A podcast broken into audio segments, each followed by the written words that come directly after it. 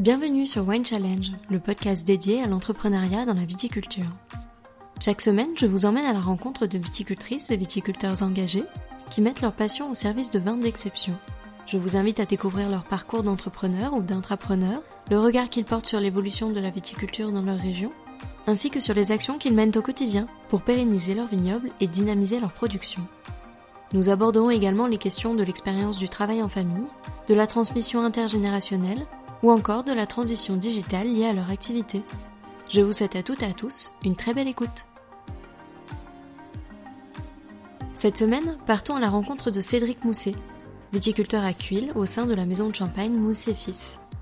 Dans cet épisode, Cédric nous en dit plus sur l'histoire du domaine familial, sur son parcours professionnel ainsi que sur son arrivée sur l'exploitation. Ce vigneron engagé a pour philosophie d'impacter le moins possible son environnement. Il accorde une attention particulière aux méthodes culturelles respectueuses de la nature et travaille ses cuvées en suivant cette même ligne de conduite en cuverie. Attaché à créer des vins de champagne de qualité, il nous en dit plus sur le travail qu'il effectue au quotidien de la vigne au vin. Il partage avec nous son parcours d'entrepreneur, il nous parle de ses projets passés et à venir, et nous confie la façon dont il voit la champagne évoluer. C'est donc un épisode empreint de sincérité et d'enseignement bienveillant que je vous propose d'écouter sans plus attendre. Je vous laisse y découvrir ou redécouvrir Cédric, vigneron et épicurien passionné, auprès de qui la notion de terroir prend tout son sens. Allez, place à l'épisode du jour. Bonjour Cédric, merci de m'accueillir sur le domaine. Bonjour Alexandra. C'est un plaisir de venir à ta rencontre et d'apprendre un petit peu à te connaître, savoir comment tu travailles, comment tu fonctionnes et quelle est ta philosophie. Donc pour commencer, je vais te laisser la parole euh, pour nous parler de la maison. Combien de générations se sont succédées jusque toi Qui l'a créée euh, Dis-nous-en un petit peu plus. Alors qui l'a créé, je ne l'ai pas rencontré. Euh, on a cherché longuement puisqu'on est remonté à 12 générations où, on a trouvé vraiment vignerons de métiers et on a remonté jusqu'en 1629. C'était Nicolas Mousset qui est né en 1629 et qui déjà était viticulteur. Alors pas à Cuil mais à Saint-Eugène de l'autre côté de la vallée de la Marne. Et nous, ça fait que cinq générations qu'on est euh, à Cuil. Et jusque-là, tous ces vignerons étaient producteurs de raisins et vendaient leurs raisins en négociant. Et en fait, euh, en ce qui nous concerne, le champagne moussé, euh, ça fait quatre générations depuis 1923. Donc c'est mon arrière-grand-père qui a commencé à, faire du champagne juste après la crise. Et il était juste un tout petit peu agacé de la fluctuation des prix des raisins. Et puis un jour, il a décidé d'acheter son pressoir et des barriques et il a commencé à faire son vin. Et donc la philosophie, est-ce qu'elle a évolué depuis le tout début avec ton arrière-grand-père jusqu'à aujourd'hui ou est-ce que c'est toujours resté la même? Alors il y, a, je dirais, deux bases communes. Il y a le terroir. Donc forcément, les vins euh, d'il y a presque 100 ans, euh, ils n'ont pas bougé dans le sens où, le terroir est toujours là. Euh, les cépages n'ont pas changé puisque ici les sols sont tellement pauvres qu'on n'a pas eu le choix que de mettre des meuniers qui sont bien plus rustiques que des pinots noirs ou des chardonnays et qui finalement se comportent vraiment très bien sur des sols pauvres. Mais après, euh, je dirais que heureusement que tout a évolué et, j'espère que s'il y a d'autres générations derrière moi, que les choses continueront d'évoluer. Et donc toi, quelle est ta philosophie euh, aujourd'hui? Ah, Ma philosophie, euh, elle est, elle de respecter un maximum l'outil qui nous est donné, puisqu'en fait, c'est un peu classique ce que je vais dire, mais on fait que passer, surtout quand ça fait 12 générations. Mais par contre, aujourd'hui, il y a une vraie prise de conscience, avant tout écologique, L'idée, c'est qu'aujourd'hui, on continue de faire pousser des raisins sur un terroir où on pourrait très bien euh, faire pousser des pommes de terre ou, des tomates pour nourrir la planète. Et partant du principe que 70% des gens n'ont pas à manger sur cette planète, je vois dans notre métier une sorte de luxe, dans le sens où on continue à donner du plaisir aux gens en faisant pousser du raisin. Donc partant de ce principe, si on continue de décider de continuer euh, de faire pousser du raisin pour faire du champagne, il faut vraiment qu'on soit irréprochable. Et donc, euh, chaque jour, chaque euh, petite chose que je peux faire, je vais essayer d'aller dans le sens de la planète avant tout, dans le sens de la qualité de mes vins après, et, tout ça en essayant de réussir à, faire tourner mon exploitation et, de payer mes salariés. Et quelle est la répartition des cépages du coup sur l'exploitation? Alors en fait, euh, les cépages, ils ont été plantés en fonction des profondeurs de sol sur tout le coteau. Il s'avère que j'ai beaucoup de chance puisqu'en fait on est, est vallée de la Marne sur une, vallée complètement perpendiculaire, du coup on est exposé plein sud avec des sols très argileux, puisqu'on a des argiles vertes à 40-50 cm. Et en fonction de la profondeur de ces sols, on a planté beaucoup de meuniers. Donc aujourd'hui j'ai 85% de meuniers sur les sols où on trouve les argiles vertes à 60 cm. autour d'un mètre, on est sur des pinots noirs. Donc là, j'ai 12% de pinot noir. Et j'ai une parcelle où on est à 1m50, 1m60. Et là, ce sont des chardonnays. Et comment tu élabores tes cuvées En règle générale, est-ce qu'il y a une, façon de faire? Est-ce que c'est parcellaire? Euh, Comment tu fonctionnes en cuvée? Tout est isolé, c'est-à-dire qu'il y a rarement un pressoir qui fait 4000 kg à la maison, puisqu'en fait, on va tout vinifier. Alors bien sûr, cépage par cépage, toujours terroir par terroir, donc je respecte les villages, même s'il n'y en a que 4. Et dans la majorité des temps, soit c'est des parcellaires, soit c'est des îlots de parcelles qui, correspondent à un lieu dit. Donc j'ai beaucoup de petites cuves et du coup ma vinification elle se fait euh, pour plein de raisons, euh, elle se fait de façon euh, très séparée, ce qui me permet moi de connaître parfaitement mon terroir et de savoir où je vais sortir les grands vins et où je vais sortir des vins un petit peu plus moyens. Et du coup à la fin ça me laisse un très très grand choix dans mes assemblages. Et combien tu commercialises de cuvées aujourd'hui? Alors aujourd'hui il y a 8 cuvées pour 60 000 bouteilles. Et la cuvée qui te ressemble le plus parmi toutes ces cuvées? Ah, alors la cuvée qui me ressemble le plus, c'est une très bonne question.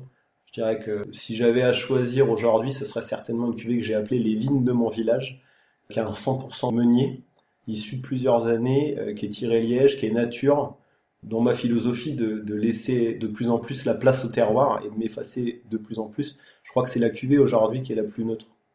Et quels sont tes projets à venir concernant les cuvées? Est-ce que tu as de nouvelles idées? Euh, Tu fais des essais? Euh, Comment ça fonctionne? Alors, des idées, oui, il y en a beaucoup, beaucoup, beaucoup. Euh, il y a beaucoup d'expérimentations qui sont en place. Il y a des jolis projets, mais je dirais qu'aujourd'hui, je peux pas dire ce que va être demain, puisqu'en fait, toutes mes expérimentations, c'est un petit peu le résultat de ces expérimentations qui va me faire décider les cuvées que je vais faire demain. C'est-à-dire qu'aujourd'hui, j'ai huit cuvées qui sont bien caractéristiques. Par contre, il n'est pas impossible qu'une cuvée change de par euh, la vinification que je vais faire, les choix de, bouchage ou de capsule ou de voilà. Enfin, il y, a beaucoup de choses qui sont en train de changer à la maison. Et, euh, mais l'idée, c'est que de toute façon, euh, chacune des cuvées progresse chaque année de façon assez significative. Est-ce que tu fais aussi du ratafia ou du coteau? Alors, alors tout ça est très récent. Dans la famille, on a toujours fait du ratafia puisqu'en fait, c'est mon, grand-père en revenant de la guerre, lorsqu'ils ont donné des privilèges, qui en 1947, avec quelques autres vignerons du village, euh, ils ont monté une alambic. Et donc, euh, ils ont commencé à distiller leur, vin, leurs fruits. Et mon grand-père, très vite, a fait du ratafia. Et donc, ils ont toujours fait dans ma famille du ratafia qui était consommé toute l'année, euh, notamment aux vendanges, par les vendangeurs. Et depuis 2015, j'ai décidé d'en faire euh, et j'ai commencé la commercialisation euh, tout début d'année 2018, donc cette année. Donc avec la recette euh, de mon grand-père qui, qui s'appelait Edmond et donc on a fait on a fait une cuvée qui s'appelle Edmond Ratafia. T'en penses quoi? C'est un bon clin d'œil aussi toutes les différentes générations qui succèdent sur l'exploitation. Justement, toi, est-ce que tu considères que c'est simple de travailler en famille ou au contraire ça peut être source de conflit Alors c'est forcément source de conflit puisqu'il y a forcément des visions différentes. Alors j'ai travaillé, j'ai eu la chance de travailler 13 ans avec mon papa et euh, les seules fois où on s'est engueulé, c'était c'était pour du travail, c'est-à-dire qu'on avait 100 euros et il y en a un qui voulait l'utiliser euh, pour acheter un tracteur et l'autre qui voulait l'utiliser pour pour investir dans un site internet. C'est une, image, mais forcément les générations changent et, avec des, des optiques différentes. Et non, c'est pas facile de travailler en famille. Euh, aujourd'hui, il s'avère que je travaille avec ma maman et puis j'ai cinq euh, excellents salariés et, les choses euh, se passent avec beaucoup de douceur. Ma maman me suit beaucoup. Alors attention, hein, j'ai des comptes à rendre, mais c'est moi qui dépense c'est elle qui fait l'échec. Donc, donc, du coup, forcément, il, faut, il faut beaucoup discuter pour que chacun se comprenne. Et tu parles de tes salariés. Est-ce que pour toi, le management d'équipe, c'est quelque chose d'inné ou au contraire, c'est un petit peu compliqué pour toi? Alors, ça a été certainement la chose la plus difficile euh, quand mon papa a disparu. Ça a été euh, gérer une équipe. Alors, à l'époque, on avait un salarié et demi. Aujourd'hui, euh, j'en ai cinq. Et donc, ça a été effectivement la chose la plus compliquée parce que moi, j'ai une certaine philosophie. Je sais où je veux aller. Et en fait, je pense qu'il faut réussir à amener notre équipe, il faut, il faut, faut qu'ils sachent là où on veut aller. Et, effectivement, le, côté générationnel fait que les choses ont beaucoup changé entre euh, la façon de, travailler de papa et, la mienne. Et, aujourd'hui, euh, je crois que mon équipe a, compris là où je voulais aller et comment je voulais aller. Et du coup, ça devient vraiment très très agréable parce que je leur laisse énormément d'autonomie. Et, euh, et puis moi, je, je, sais que je peux me reposer sur eux. Alors, c'est pas du 100%, c'est-à-dire que parfois il y a des erreurs, mais quelque part, il faut aussi accepter en tant que patron qu'il y ait des erreurs de fait si tu as demandé de l'autonomie. Donc tant pis, et clairement, ce sont des gens assez intelligents pour quand ils ont fait une erreur, on est tous pareils, on, essaye de pas la refaire. Donc c'est tout, l'erreur est arrivée, du moment qu'il n'y a pas de bobo, je dirais que c'est pas grave. Quoi. Et comment tu as vécu ton arrivée sur l'exploitation? Comment tu as ressenti les choses quand tu es arrivé Est-ce que tu as trouvé ta place naturellement ou pas, pas forcément? Alors si on revient tout au début, euh, j'ai toujours eu envie de faire ça, même si c'est pas si simple. C'est-à-dire que quand j'étais gamin, je comprenais pas pourquoi il y avait de l'école euh, pendant les vendanges. J'avais l'impression d'être puni, tout le monde s'amusait ici et puis moi j'allais travailler. Et tout doucement, donc je suis arrivé dans ce métier. Il y a quand même arrivé un jour où euh, je me suis dit, mais si papa n'était pas vigneron, qu'est-ce que j'aurais fait? Et ça, c'est pas, pas si facile à accepter. Et puis, euh, j'ai eu la chance de travailler dans la cuverie expérimentale au comité Champagne. Puis, ça s'est super bien passé. Et un jour, on m'a dit, bah tiens, Cédric, est-ce que tu voudrais pas prendre la suite et, gérer la cuverie expérimentale Donc, je me suis posé vraiment euh, la question de prendre ce, ce, ce boulot pendant quelques années. Et après en avoir discuté avec mon papa, il m'a dit, ça serait bien que tu reviennes. Mais le fait qu'on m'ait proposé ce, ce, job, quelque part, ça a apporté une réponse à qu'est-ce que j'aurais pu faire. Voilà. Et, et, en plus, c'était quelque chose qui me passionnait et j'ai vécu quelques mois assez extraordinaires là-bas. Donc voilà, donc ça a été une vraie réponse. Donc non, ça n'est pas simple de trouver sa place. Parce que, alors, quand je suis revenu sur exploitation, mon papa m'avait dit, euh, il faut que tu commences par aller aux vignes, parce que pour faire du vin, il faut faire du raisin. Donc j'ai travaillé plusieurs années uniquement aux vignes. Après, euh, bah, j'ai commencé à toucher un petit peu à tout, et puis après j'ai commencé à faire mes propres vinifs, à gérer mes propres parcelles sans l'intervention de mon papa. Donc bien sûr, c'est parti tout de suite en sans chimie, avec des quelques catastrophes au départ, mais bon, préfère les oublier celles-là. Mais il y a eu un moment où, euh, entre parenthèses, euh, je pense par exemple au vendange où j'ai un salarié qui est là depuis 20 ans, donc je lui avais donné beaucoup d'autonomie dans les vignes parce que je savais que sur les vendanges, un jour, il faudrait que je sois au pressoir et en cuverie et pas dans les vignes. Donc j'avais plus forcément ma place au vignes au vendanges.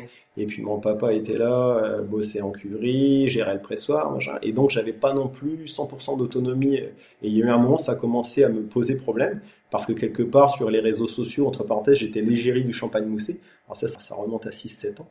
Et, euh, et je l'ai pas forcément bien vécu, mais euh, voilà, on en a discuté avec mon papa. Bon, après, il s'avère qu'aujourd'hui, ben, j'ai l'autonomie complète sur l'exploitation.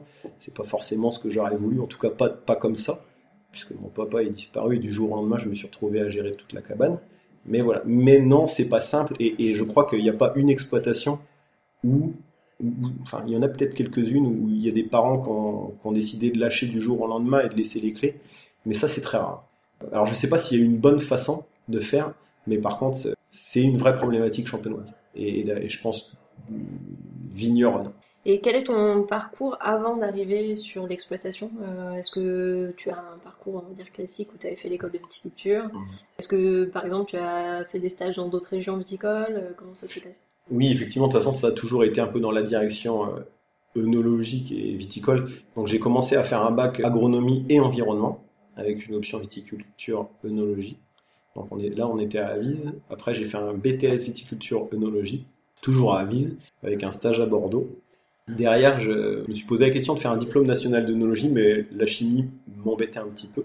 Et en parallèle, j'ai eu le choix de, de partir aux États-Unis, travailler dans la Napa Valley. Donc euh, le choix a été très rapide. Et puis en revenant, j'ai travaillé effectivement à la cuverie expérimentale au CIVC. Et sur l'exploitation, quel est le projet le plus marquant ou celui dont tu es le plus fier? Je ne sais pas si je suis fier de quelque chose. Euh, J'essaie juste de poser ma pierre, mais il s'avère qu'effectivement, en quelques années, les choses ont beaucoup changé. J'ai pris des chemins euh, que j'ai cru bon de prendre, voilà. Mais lié un petit peu à mon expérience, j'ai eu la chance d'être président des jeunes viticulteurs, on va dire de 2008 à 2010, je crois. Et du coup, j'ai eu la chance d'avoir une vision globale de la Champagne avec tout ce que ça représente, avec des négociants, avec des coopérateurs, avec des récoltants manipulants, avec tout ce que constitue la Champagne aujourd'hui. Et, la Champagne a beaucoup changé et est en train de changer et va encore beaucoup changer. Donc le fait que j'ai observé ce qui ce était en train de se passer et du coup les décisions que j'ai pu prendre une fois que j'étais responsable d'exploitation ici, elles ont énormément été impactées par par ce que j'avais pu voir forcément. Et aujourd'hui c'est pour ça par exemple que je suis plus récoltant manipulant que je suis négociant C'est-à-dire qu'en fait, par observation, euh, ma famille avait très peu de vignes. Donc peu de propriétés, uniquement de la location. Très rapidement, on a vu que les propriétaires reprenaient leurs vignes, donc on perdait des surfaces, avec quand même une commercialisation euh, qui était, importante. On était à 100% de nos bouteilles commercialisées, et quand tu vois, tu perds 50 arts, c'est 5000 bouteilles en moins que, tu vas pouvoir produire. Et donc, euh, qu'est-ce qui se passait? C'est que j'ai juste observé que en quelques années, les gens qui louaient avant leur vigne, quand ils héritaient d'un bout de vigne, aujourd'hui ne font plus ça. Ils vont trouver un prestataire de service, ils vont donner leur, leur vigne à faire à 100%, ils payent toute l'année pour ça, et à la fin, euh, ils vont revendre leur raisin à une maison de champagne. Donc par observation, moi, je suis devenu négociant et prestataire de service, et comme ça, j'ai pu à nouveau récupérer des, petits morceaux de vigne à droite à gauche euh, dans mon village, ce qui me permet de, contrôler la production et aussi de, de ne pas changer mes vins, puisqu'en fait ce sont des parcelles qui sont tout à côté des miennes ça m'a permis d'augmenter un petit peu ma production. Et puis derrière, du coup, ça me permet des tas de choses parce que qui dit augmenter un, petit peu sa production dit un, peu plus de souplesse d'investissement par rapport à, toutes les choses qui me font rêver et que je ne pouvais pas forcément me payer avant. Et qu'est-ce qui te fait rêver aujourd'hui? J'ai plein de choses qui me font rêver. Mais en fait, euh, ce qui me fait avant tout rêver, c'est euh, les choses, les investissements qui vont changer mon vin toujours dans cette neutralité, toujours en évitant euh, les masques. les masques, pour moi, c'est trop de sulfite, c'est des champagnes un peu trop dosés qui vont masquer le terroir.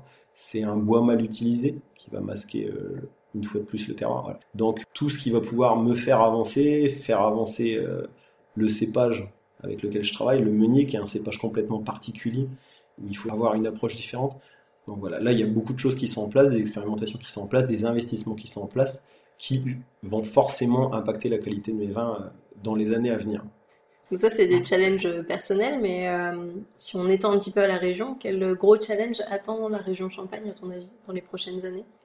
La Champagne, aujourd'hui, est dans un certain confort, parce que le raisin n'a jamais été aussi cher, malgré une économie plutôt instable, puisque la commercialisation diminue en volume en Champagne, même si le chiffre d'affaires global augmente chaque année, c'est-à-dire qu'on vend les bouteilles de plus en plus cher, mais on en vend de moins en moins.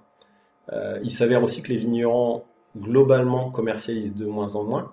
Et par contre, il y a toute une nouvelle génération euh, euh, qui commence à vinifier terroir, un petit peu ce que la Bourgogne a connu il y a 15 ans. Donc je pense qu'il y a des choses qui se passent. Il suffit de regarder au printemps, là, le printemps des Champagnes. Il y a, je pense, 150 vignerons qui invite des journalistes, des importateurs du monde entier, et on se retrouve avec 1000 personnes qui sont là pendant 5 jours, qui viennent du monde entier. Et ça, c'est une vraie énergie qui a été créée par le vignoble. Et ça, c'est super positif, et, entre parenthèses, c'est super excitant. Avec en plus tout un état d'esprit euh, hyper durable, avec, euh, avec des gens qui travaillent, euh, qui travaillent vraiment bien. et je crois que ça, c'est en train de donner des idées à des tas de personnes toute la nouvelle génération, quand on voit même des jeunes qui ont, très très peu de vignes ou qui commencent tout juste à vinifier, qui n'ont pas beaucoup de moyens et qui commencent avec 10 barriques et ça devient des superstars sur Instagram. Je pense que ces jeunes-là, demain, euh, ils feront beaucoup plus que 10 barriques. Et je veux dire qu'il y a beaucoup de place pour, euh, pour ce type de, de vin de champagne. Et c'est ça qui est excitant, c'est qu'avant on faisait du champagne et maintenant on fait des vins de champagne. Et quelle est ton opinion sur tout ce qui est labellisation HVE, tout ce qui est certification euh, Déméter, etc. Euh, mhm. Quel est ton avis sur ça et est-ce que toi tu possèdes des labels sur l'exploitation? Alors, double réponse. Je pense que pour l'ensemble des vignerons, des labels type HVE, type viticulture durable, c'est hyper positif. Parce que ça permet d'emmener un maximum de personnes dans le bon wagon et l'énergie, elle est là. Et quand je vois qu'il y a des coopératives qui essayent de passer tous leurs adhérents en viticulture durable, je veux dire, euh, en termes de, formation, c'est génial. Après, le problème du label, euh, c'est qu'on tombe toujours dans des règles et que finalement, je suis pas quelqu'un qui aime vraiment les règles. Il y a des choses qui peuvent me déranger euh, dans certaines règles. Après, quelqu'un qui va, qui va se lancer sur du Déméter, sur du bio, c'est hyper courageux parce que ça veut aussi dire que certaines années, il accepte de perdre sa récolte. Voilà. Moi, très franchement, pour l'instant, je, même s'il y a certaines années où je mets plus de chimie, il peut m'arriver d'en utiliser euh, comme, cette année, euh, après un orage de grêle, j'ai mis un anti-mildiou parce que je pouvais pas me permettre de perdre ma récolte parce qu'aujourd'hui j'ai j'ai six fiches de paye tous les mois, euh, mon banquier je lui dois beaucoup d'argent, donc il faut accepter qui on est et comment, comment on travaille. Et qu'est-ce que tu penses de l'activité œnotouristique dans la région? Est-ce que tu penses que c'est en plein boom ou au contraire qu'on a beaucoup à apprendre? Tu parlais de la Napa Valley. Par rapport à l'expérience que tu as pu avoir à l'étranger, quelle euh, différence tu peux ressentir avec euh, ce que met en place la Champagne? Alors Napa Valley, je ne sais pas si c'est le bon exemple. C'est toujours un petit peu... Euh, il y a toujours du positif et du négatif. Dans la Napa Valley, on est plus à Euro Disney. Après, je trouve qu'effectivement, la, la région Champagne, elle s'ouvre beaucoup. Ça bouge peut-être pas le plus dans la Marne. Moi, je trouve que la, région qui bouge le plus euh, touristiquement, c'est l'Aube. Mais de toute façon, ça bouge beaucoup. Euh, au syndicat général des vignerons, avant, on ne parlait jamais de nos tourisme. Aujourd'hui, il y a une commission spéciale nos touristique et un rapport à chaque conseil d'administration de tout ce qui se fait. Je peux vous dire que ça bouge énormément. Et tu parles de, de projet, donc forcément ça s'inscrit dans une logique entrepreneuriale. Euh, quelle est ta définition à toi de l'entrepreneuriat aujourd'hui? Alors la notion d'entrepreneuriat à la Cédric, c'est... Alors d'abord, on a la chance d'être dans une région Champagne qui fonctionne bien. Et une région où on peut bien payer ses salariés. Donc ça, c'est la première des visions. C'est-à-dire que les gens qui travaillent avec moi, je veux bien les payer et ça me semble très très important pour qu'ils se sentent bien. À côté de ça, tout à l'heure on parlait de biodynamie. Euh, ma façon de travailler fait qu'effectivement, euh, je regarde toujours le calendrier lunaire, mais euh, je vais d'abord regarder la météo. Donc même si le calendrier lunaire il me dit qu'aujourd'hui il faudrait aller aux vignes et que demain il faut aller en cuverie, et eh ben s'il pleut, ils vont aller en cuverie aujourd'hui et demain quand il fera beau, ils vont aller aux vignes. Donc c'est aussi un respect de chacun au maximum. Alors c'est pas une science exacte. Il arrive parfois que j'ai vraiment pas le choix et dans ce cas-là, je leur explique que j'ai pas le choix et puis dans la mesure du, possible, j'essaye d'aller avec eux quand c'est vraiment un boulot un petit peu compliqué. Mais voilà, l'entrepreneuriat, c'est aussi beaucoup de respect pour, pour les gens, euh, quelque part, qui sont dans le même bateau que moi. Et est-ce que tu t'es toujours senti entrepreneur ou est-ce que c'est venu sur le tard quand tu as rejoint l'exploitation, par exemple? Non, je crois que j'ai toujours été un petit peu entrepreneur dans le sens où euh, à l'école, j'ai porté des projets. Euh, puis quand j'ai commencé à revenir sur l'exploitation, même si j'étais pas patron, j'ai porté plein de projets. On a monté une station de, dépollution collective pour les enjambeurs il y a 7 ou 8 ans. Ça a été un projet complètement dingue, puisqu'aujourd'hui on est 65 adhérents, ça représente 900 hectares sur les 35 000 que compte la Champagne. Et si tu devais donner un conseil à la nouvelle génération qui est actuellement en école de viticulture, qu'est-ce que tu pourrais dire? Comme je fais depuis un certain nombre d'années, au moins depuis que j'ai été président des jeunes, je les encouragerais à faire des bouteilles, même si c'est pas toujours simple, c'est-à-dire que quand on a 80 euh, arts de vigne, on va pas acheter un pressoir et puis des tonneaux. Mais aujourd'hui, il faut chercher un tout petit peu. Il y a, alors, pas forcément passer par des négociations, euh, mais par des coopératives. Euh, il y a des gens aujourd'hui qui, à qui vous amenez 4000 kg de raisin et, euh, et qui vont vous sortir juste votre cuvée. Je pense à la coopérative de Coulombe-la-Montagne qui a mis ça en place. Il y a une cuverie juste pour les adhérents. Les adhérents ont la clé 24 sur 24, 7 jours sur 7. Ils peuvent aller soutirer leur vin, faire ce qu'ils veulent. Ils ont leur nom sur les barriques et, faire de la microvinif, ce qui va permettre de mettre en valeur un terroir, un lieu dit. C'est-à-dire que tu as des jeunes qui démarrent et puis qui vont faire leur vigne. Euh, c'est du jardinage, c'est magnifique. Et effectivement, euh, ils n'ont pas forcément la possibilité d'aller au bout. Aujourd'hui, il y a des outils qui commencent à se mettre en place pour euh, essayer de, valoriser toutes ces petites perles qui sont finalement des milliers en Champagne et qui représentent une, une diversité de vins de terroir dont on parlait pas avant parce qu'avant on faisait du champagne et aujourd'hui, on fait du vin de champagne qui est du, vin de terroir et, avec toutes les particularités euh, du terroir champenois, on peut faire des, perles extraordinaires. Et quand on voit un petit peu tout ce qui se passe au niveau de dégustation de champagne de vigneron, aujourd'hui, il y a des gens qui sont capables de goûter un vin à l'aveugle et de dire bah, ça, ça vient de tel village et ça vient de tel vigneron. Et là, ça veut dire qu'en derrière, on a des grosses, grosses identités. Et ça donne des ailes derrière en tant que vigneron pour faire mieux, pour mettre encore plus en valeur son terroir.